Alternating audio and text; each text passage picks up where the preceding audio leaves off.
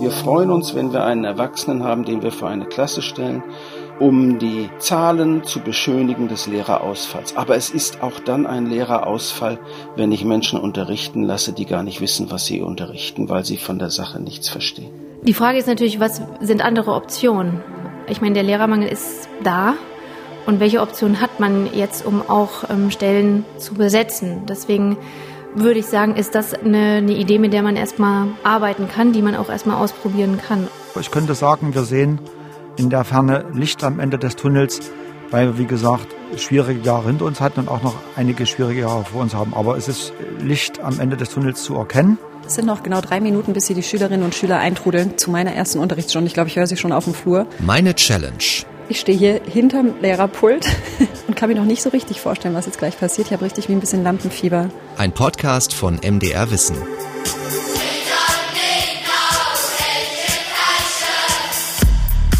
Hallo, ich bin Daniela und in Deutschland ist ja gerade die Schule wieder losgegangen. Sommerferien sind rum, ab jetzt wird wieder gebüffelt. Oder auch nicht, denn es fehlen immer noch Lehrerinnen und Lehrer. Lehrermangel ist ja so ein Stichwort, das wir ständig in den Nachrichten hören. Erst jetzt, Mitte September wieder, hat es eine Studie gegeben der Bertelsmann Stiftung. Die sagt, es fehlen künftig noch viel mehr Lehrkräfte als gedacht. Bis 2025 unter anderem über 26.000 Grundschullehrer. Und nicht nur die.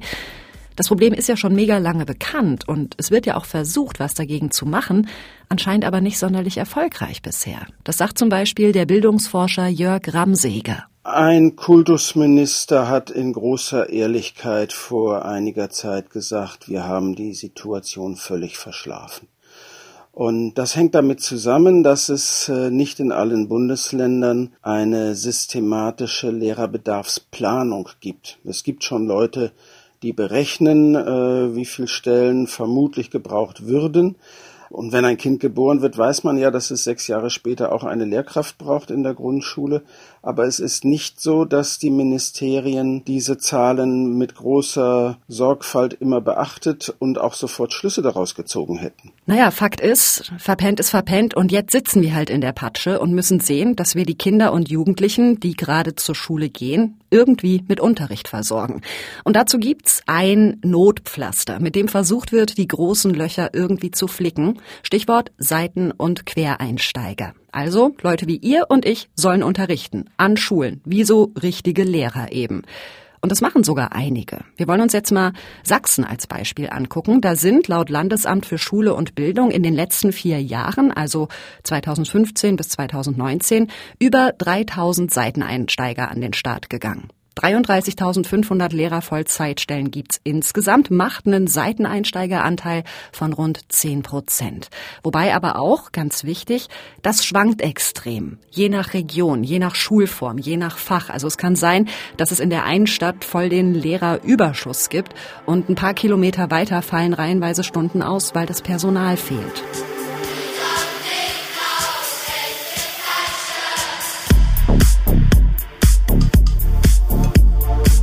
Ganz ehrlich, äh, als das so publik wurde hier in Sachsen, von wegen, hey, wir brauchen Lehrer, kommt, werdet Seiteneinsteiger, ich habe kurz drüber nachgedacht, das mal auszuprobieren, weil ich dachte, ach ja, so ein schön geordnetes Berufsleben, morgens früh aufstehen, nachmittags Feierabend, vielleicht liegt mir das ja. Ich habe auch früher Nachhilfe gegeben auf dem Dorf. Ich habe Kindergottesdienst gemacht. Ich habe beim Kinderzeltlager geholfen. Ich habe Kinder von Patienten betreut in einem Krankenhaus. Und heute arbeite ich beim MDR, beim Radio und hier im Podcast und da geht's ja auch um Wissensvermittlung. Also vielleicht bin ich ja volle Pocke dafür gemacht, Lehrerin zu sein. Ich will's mindestens mal ausprobieren und deshalb ist meine Challenge diesmal, ich werde Lehrerin. Und der erste Gang dazu, der führt mich natürlich wie immer ins Internet. Da gibt's nämlich massenhaft Tests, die mir sagen sollen, ob das eine gute Idee ist mit dem Lehrerin werden. So, jetzt gibt das hier so einen Test vom Career Counseling for Teachers heißt das hier die Seite. Und da kann man lauter Tests machen, lauter Fragebögen. So, äh, hat man da Bock drauf? Ähm, hat man passende Vorerfahrungen?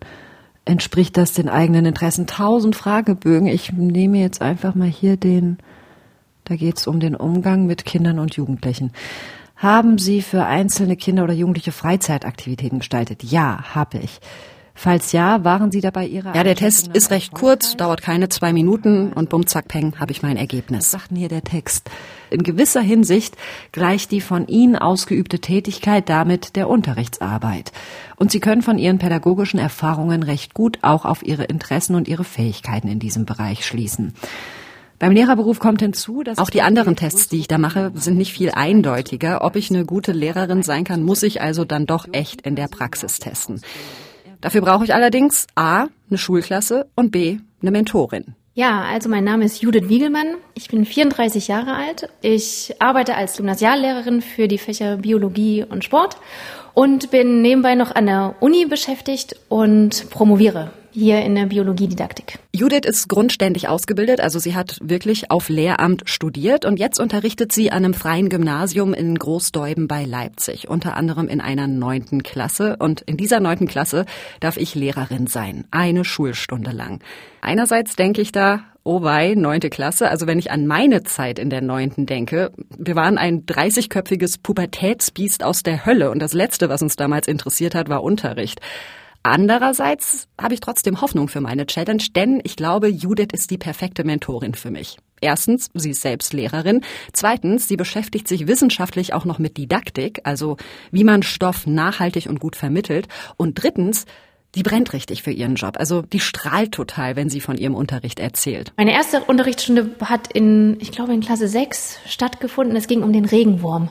Mhm. Und ich habe Regenwürmer auch mitgebracht, weil ich dachte, wenn man über den Regenwurm spricht, dann kann man auch ruhig mal einen oder auch mehrere mitbringen und die Schüler können sich den mal angucken. Und das hat tatsächlich sehr gut funktioniert und das wird auch immer sehr dankbar angenommen von den Kindern, wenn man auch wirklich mal Anschauungsmaterial auch mitbringt und beobachtet. Und diese Stunde ist mir auch sehr im Gedächtnis geblieben und hat, glaube ich, auch meinen jetzigen Lehrerstil so ein bisschen geprägt, dass ich wenn ich über bestimmte Dinge rede, die wir draußen in der Natur finden, dass ich versuche, die auch mit in den Unterricht zu bringen. Okay, gleich mal Notiz an mich selbst, Material zum Angucken und Anfassen mitbringen zu meiner Schulstunde.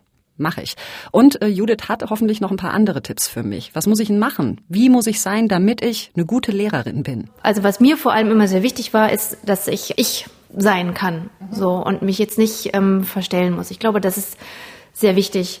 Und ja, ich setze immer sehr viel auf Lehrer-Schüler-Beziehungen. Das macht, glaube ich, auch nicht jeder Lehrer. Da ist auch der Stellenwert einfach unterschiedlich, aber das prinzipiell spielt es eine Rolle im Lehrerberuf. Und man sieht die Schüler eben auch als Menschen, die eben auch mal schlecht geschlafen haben oder so und dass man eben ähm, bestimmte Dinge dann nicht auf so einer Machtebene irgendwie austrägt und gegebenenfalls Noten vielleicht oder Bewertungen dafür benutzt. Okay, also nicht irgendwie Schauspielern, sondern versuchen einfach locker zu sein, einfach ich selbst zu sein. Kriege ich hoffentlich hin. Puh.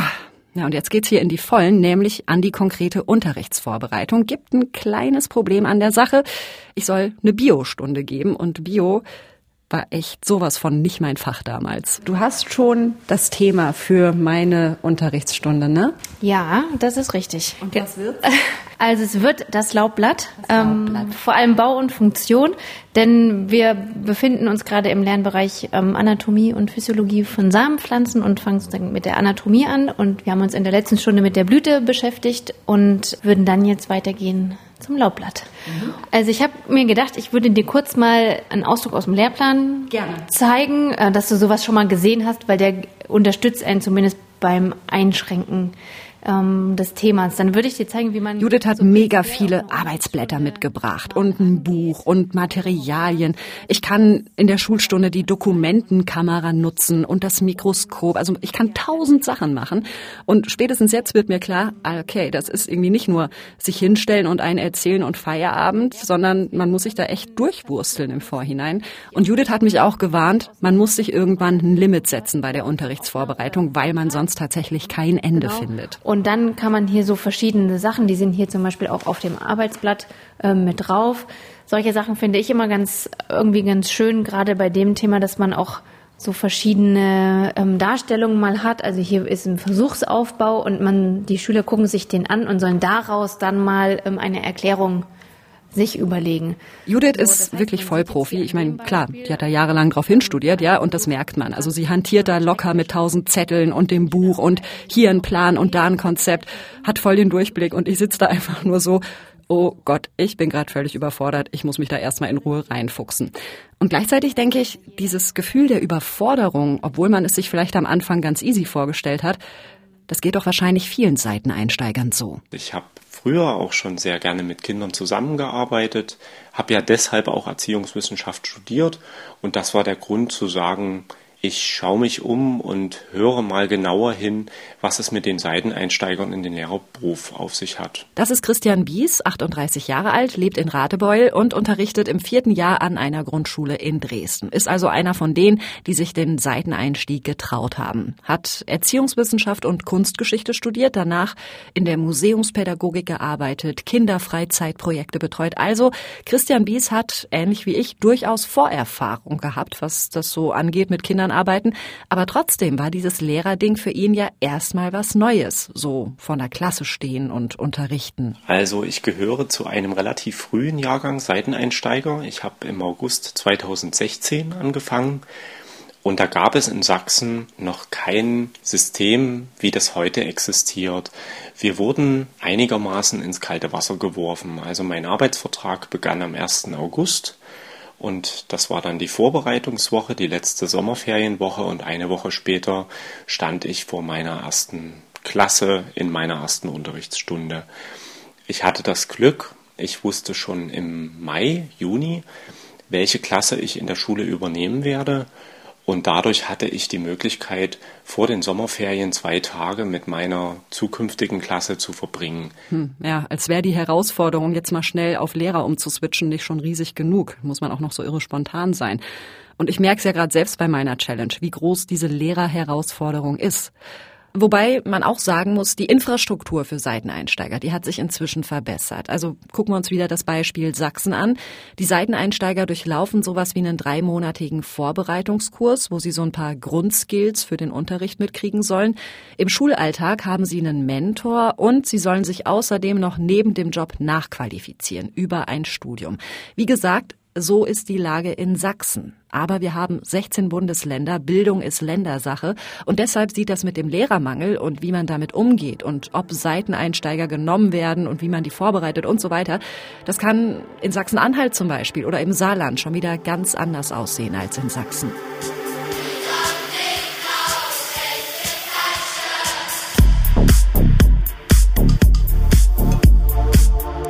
Ich habe Christian dann auch noch gefragt, wie war es denn dann, als du das erste Mal vor einer Klasse standst oder so deine ersten Stunden? Weil wir haben, glaube ich, alle Bilder im Kopf, wie das ist, Lehrer zu sein. Wir waren schließlich alle mal in der Schule. Und ich ahne jetzt schon, dass ich mir das irgendwie alles ein bisschen einfacher vorgestellt habe, als es wirklich ist. Und bei Christian lief es aber halbwegs geschmeidig. Also ich habe es mir so ähnlich oder auch genauso vorgestellt. Ich habe es mir ein kleines bisschen leichter vorgestellt im Umgang mit schwierigen Kindern. Das muss ich einfach sagen. Ich hatte bei vorherigen Tätigkeiten im freien pädagogischen Bereich oft sehr homogene Gruppen. Und wenn man in der freien Pädagogik arbeitet, dann haben in der Regel auch alle Kinder wirklich Lust auf das, was man macht. Und das ist bei einer allgemeinen Schulpflicht nicht der Fall. Wir haben schwierige Kinder, weil sie aus schwierigen Elternhäusern, aus schwierigen sozialen Verhältnissen kommen, weil sie keine Lust haben auf ein bestimmtes Unterrichtsfach oder aus welchen Gründen auch immer. Und das ist dann wirklich eine große Herausforderung, die Kinder zu begeistern, zu motivieren und wirklich auch dabei zu behalten über ein ganzes Schuljahr hinweg oder eben auch die ganze Grundschulzeit. Okay, also es ist nicht alles so, wie man es sich vielleicht vorher vorstellt. Ich weiß für meine Challenge schon, ich lande vor einer relativ entspannten Klasse. Judith hat gesagt, die sind neugierig, die machen gut mit. Aber es kann ja auch sein, dass man als Seiteneinsteiger irgendwie an einer Brennpunktschule landet, ja. Und ich glaube, da würde ich absolut vor die Hunde gehen. Da würde ich sofort das Handtuch schmeißen. Einige Seiteneinsteiger machen das auch. Die geben auf. In Sachsen sind das Schätzungen zufolge zwischen fünf und sechs Prozent der Seiteneinsteiger. Bis es da ausführliche Untersuchungen zu gibt, wie viele sind es genau und was sind die Gründe, dauert es aber noch ein bisschen.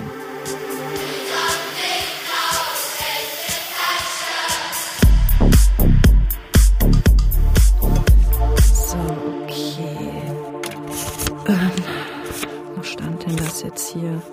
Ich habe mir hier von Judith ähm, ganz viel Material mitgeben lassen, Blätter, Buch, was weiß ich, und versuche jetzt hier gerade eine sinnvolle Biostunde über das Laubblatt vorzubereiten. Ich will das wirklich gut hinkriegen, meine Challenge. Ich will, dass die Schülerinnen und Schüler am Ende geschnallt haben, wie ein Laubblatt funktioniert. Also Ehrgeiz habe ich auf jeden Fall. Und äh, gleichzeitig wird mir aber gerade so ein bisschen klar, dass ich die Rolle von Lehrerinnen und Lehrern, glaube ich, bisher ein bisschen unterschätzt habe. Also wenn ich an meine Schulzeit jetzt zum Beispiel denke, ja, ich war lange Jahre richtig gut in Physik und ich habe das geliebt und ich hatte eine super Lehrerin. Und dann so, ich weiß gar nicht mehr, neunte oder zehnte Klasse, hat der Lehrer gewechselt. Ich hatte einen neuen Lehrer und bin von einer Eins runtergekracht auf eine Vier. Und so ist es dann auch geblieben. Und jetzt denke ich gerade so krass, vielleicht hätte ich Astrophysikerin werden können oder was auch immer. Und nur weil ich bei dem neuen Lehrer den Stoff plötzlich nicht mehr verstanden habe, hat das vielleicht nicht geklappt und mir die Physik verdorben. So, und jetzt stellt euch mal vor, es geht jetzt nicht darum, ob der Lehrer rüberbringen kann, wie ein Geigerzähler oder ein Stromkreis funktioniert, sondern wenn es schon viel früher hakt, beim Lesen, Schreiben, Rechnen, also den Grundlagen. Deshalb gibt's Leute, die sagen, Seiten- und Quereinsteiger sollten auf gar keinen Fall an Grundschulen unterrichten, wo eben genau diese Grundlagen gelegt werden. Es ist ein furchtbarer Notbehelf und man soll nicht glauben, dass wir damit die Probleme vom Tisch kriegen. Wir können damit allenfalls die Kinder sozusagen staatlich bewachen lassen in der Schulzeit, aber dass sie qualitativ hochwertigen Unterricht bekommen, ist ja nochmal etwas ganz anderes. Das ist Jörg Ramseger, Bildungsforscher, emeritierter Professor für Schulpädagogik an der FU Berlin mit Schwerpunkt Grundschulpädagogik. Habt ihr auch am Anfang der Challenge schon mal kurz gehört. Natürlich ist es immer günstig, wenn Menschen äh, in einen Beruf kommen, die schon aus einem anderen Beruf äh, Praxis mitbringen. Ähm, es ersetzt doch nicht die Kompetenz, in der Sache.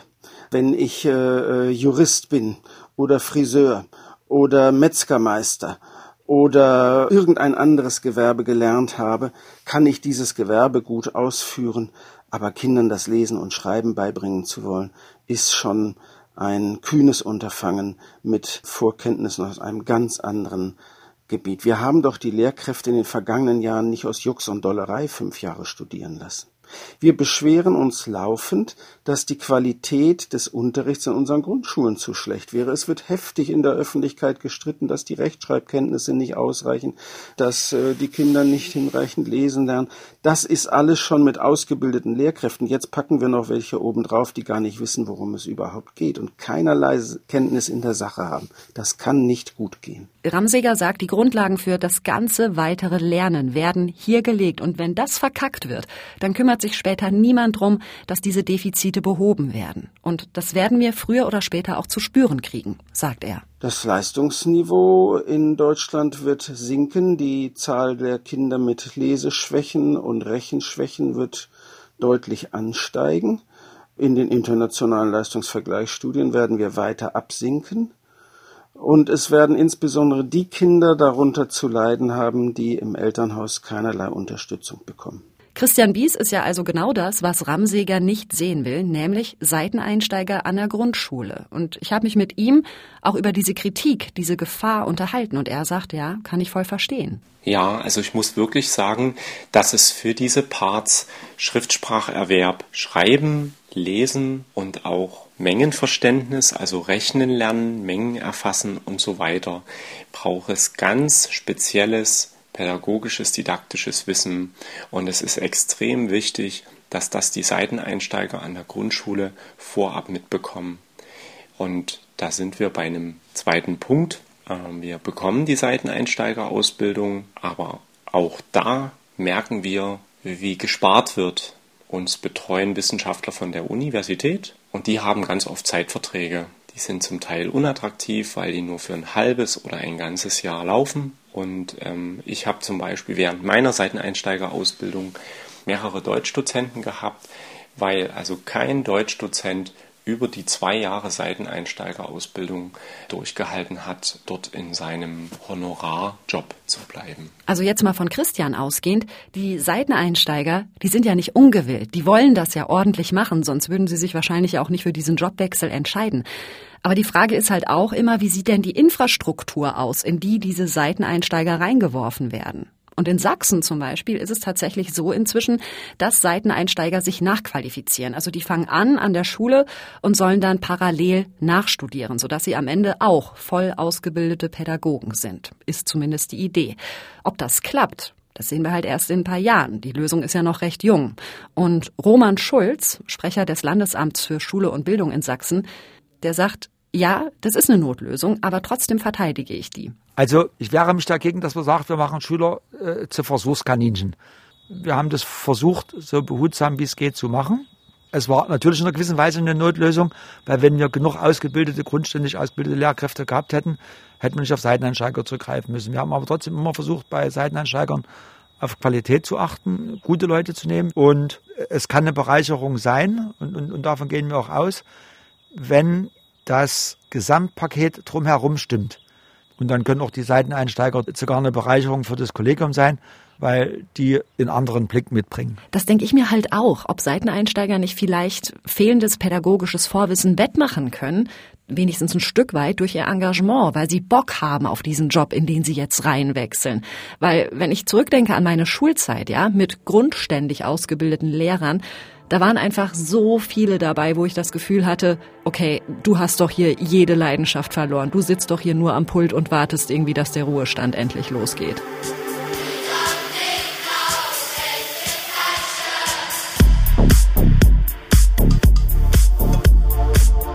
Ja, ich schlag mich hier jetzt mal weiter mit meiner äh, Unterrichtsvorbereitung rum. Morgen ist nämlich schon der große Tag und ich habe jetzt einen Plan, wie ich meine Schulstunde über das Laubblatt aufziehen will.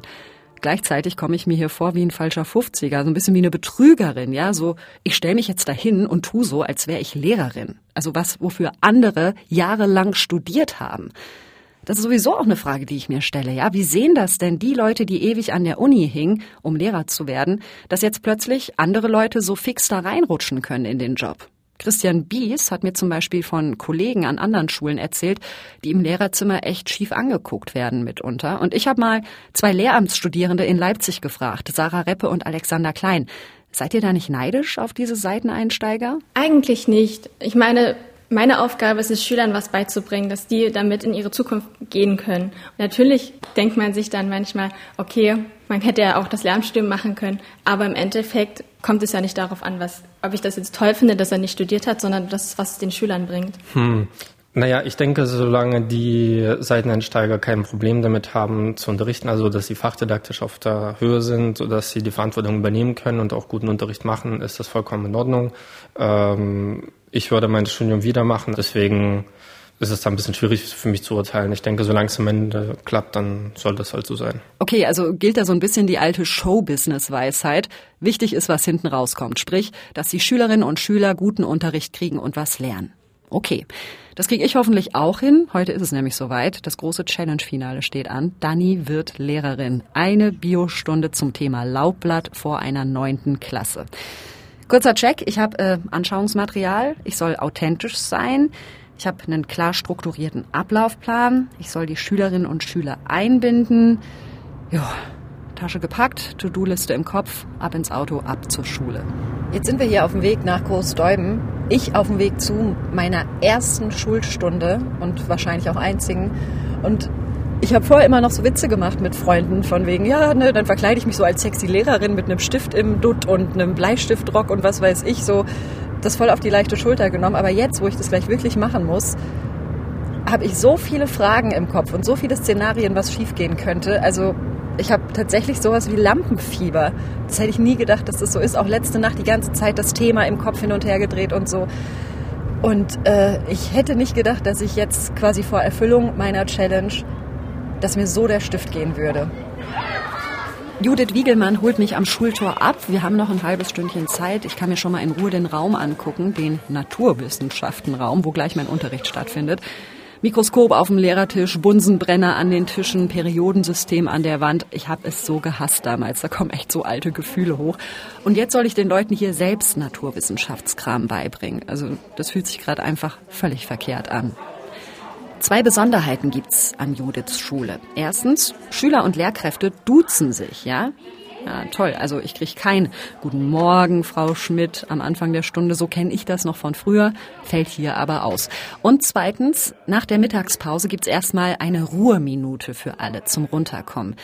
Das ist auch für mich ganz gut. Kann ich noch mal kurz durchatmen.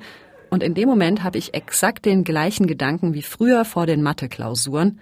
Drauf schissen. Mach jetzt so gut du kannst, in einer Stunde ist es vorbei. So oder so. Dann legen wir los. Und zwar habt ihr ja schon hier im Unterricht gesprochen über die Blüte.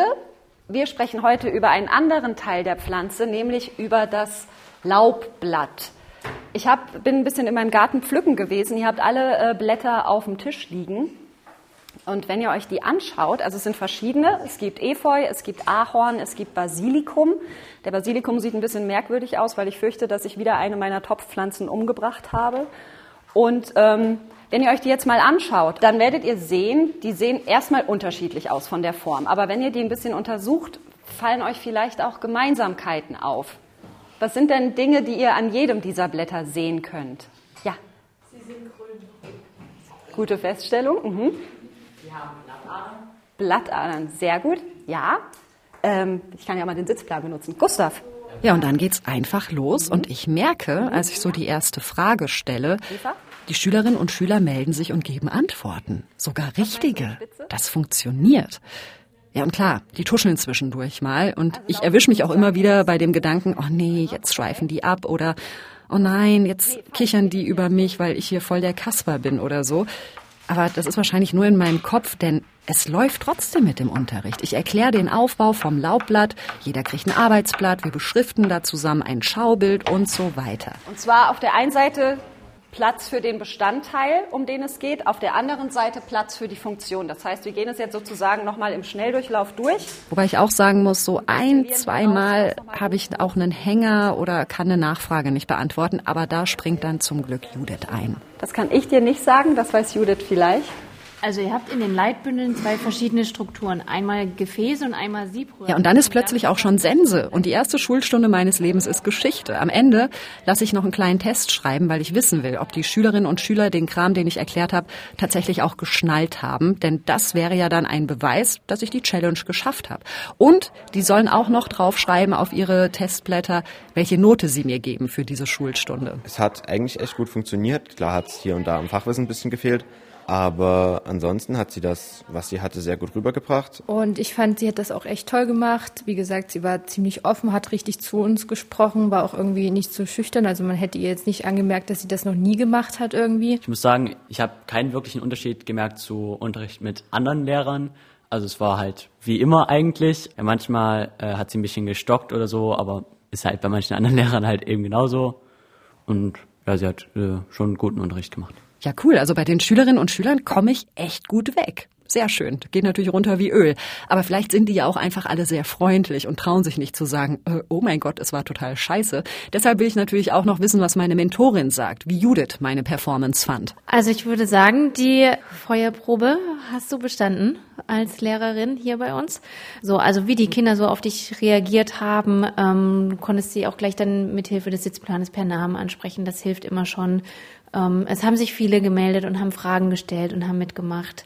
Das ähm, beweist eigentlich schon, dass man da irgendwie, ja, auch irgendwie so eine gute, so einen guten Raum oder eine gute Atmosphäre auch geschaffen hat, dass das auch möglich ist und dass Leute da auch Lust haben, was zu sagen und was zum Unterricht beizutragen. Okay, krass. Also ich freue mich mega, dass Judith nicht sagt, äh, na bravo, jetzt muss ich das alles nächste Stunde nochmal machen, weil das hier totaler Mist war, was du gemacht hast.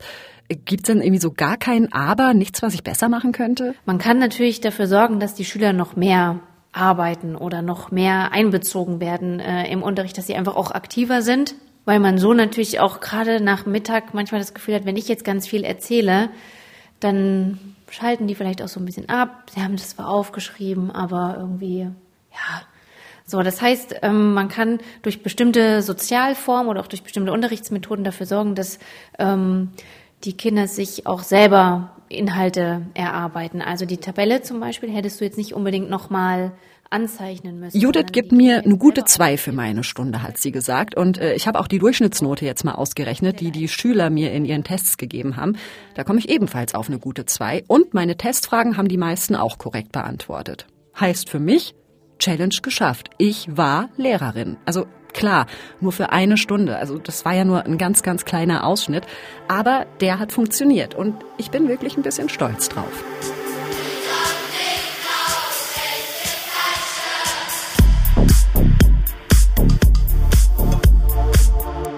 Glaube, ich könnte Lehrerin werden. Ich kann mir vorstellen, dass das passen könnte. Aber ich musste bei meiner Challenge auch ganz viel korrigieren von meinem Bild, was das Lehrerdasein so alles mit sich bringt. Ja, also zum Beispiel, man schlurft da eben nicht entspannt rein und erzählt ein und dann ist Feierabend, sondern man muss das wirklich gründlich vorbereiten, nachbereiten. Und zwar sowohl die Inhalte als auch Fragen wie, kommt jeder mit? Wie gehe ich mit speziellen oder schwierigen Kindern um? Wie schaffe ich eine gute Atmosphäre? Und so weiter. Also wirklich Hut ab vor Leuten, die diesen Job machen und Hut ab auch vor denen, die als Seiten- oder Quereinsteiger so mutig sind, in diesen Job zu wechseln weil mir auch klar geworden ist, wie irre viel Verantwortung da dran hängt. Ja, also da können sich ja wirklich ganze Karrieren dran entscheiden, ob man einen guten oder einen beschissenen Lehrer hat, wie damals bei mir mit Physik zum Beispiel.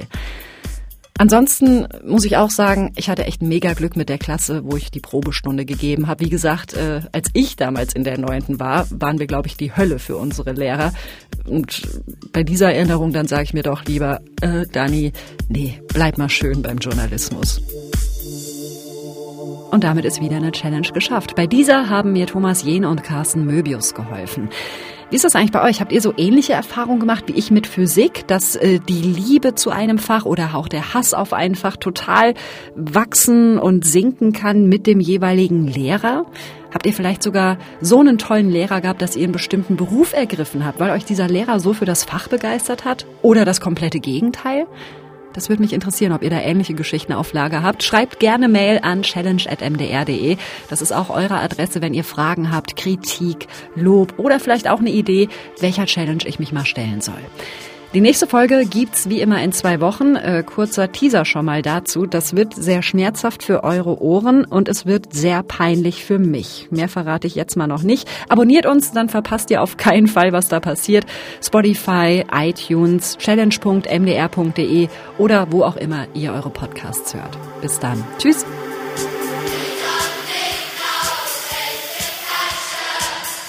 Das war Meine Challenge ein Podcast von MDR Wissen.